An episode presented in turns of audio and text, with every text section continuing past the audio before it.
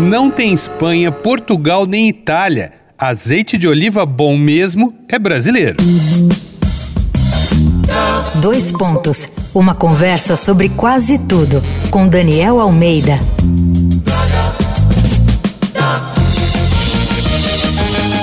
Na série Apesar dele, aqui no Dois Pontos, a ideia é terminar o ano com esperança, sabe como é que é?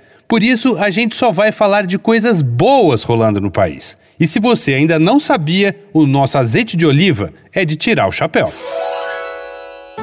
Países como Espanha, Portugal, Grécia e Itália fazem a festa há muitos anos na seara do azeite extra virgem, porque, como sempre disseram, esses países têm um terroir, ou seja, características físicas e biológicas que são determinantes para o resultado daquilo que se planta e se produz ali. Diziam que o Brasil não tinha terroir adequado para cultivar azeitona. Acontece que há alguns anos, os azeites da Serra da Mantiqueira têm chamado a atenção dos consumidores pelo frescor, sabor e notas específicas. É que o cultivo de oliveiras na região vem sendo estudado pela empresa de pesquisa agropecuária de Minas Gerais, a EPAMIG, desde a década de 1970.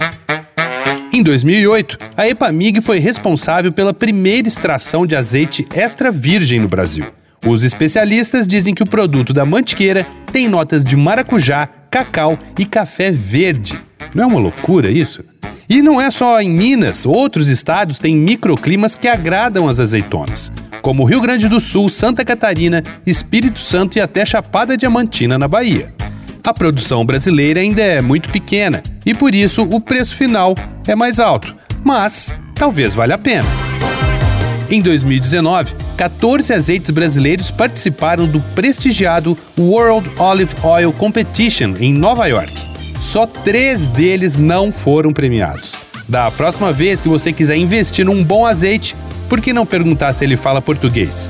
Mas português brasileiro, tá? Vai lá no arroba Danico Illustration e dá uma olhada nas ilustrações que eu tenho feito inspiradas na série Apesar dele. Eu sou Daniel Almeida, dois pontos. Até a próxima.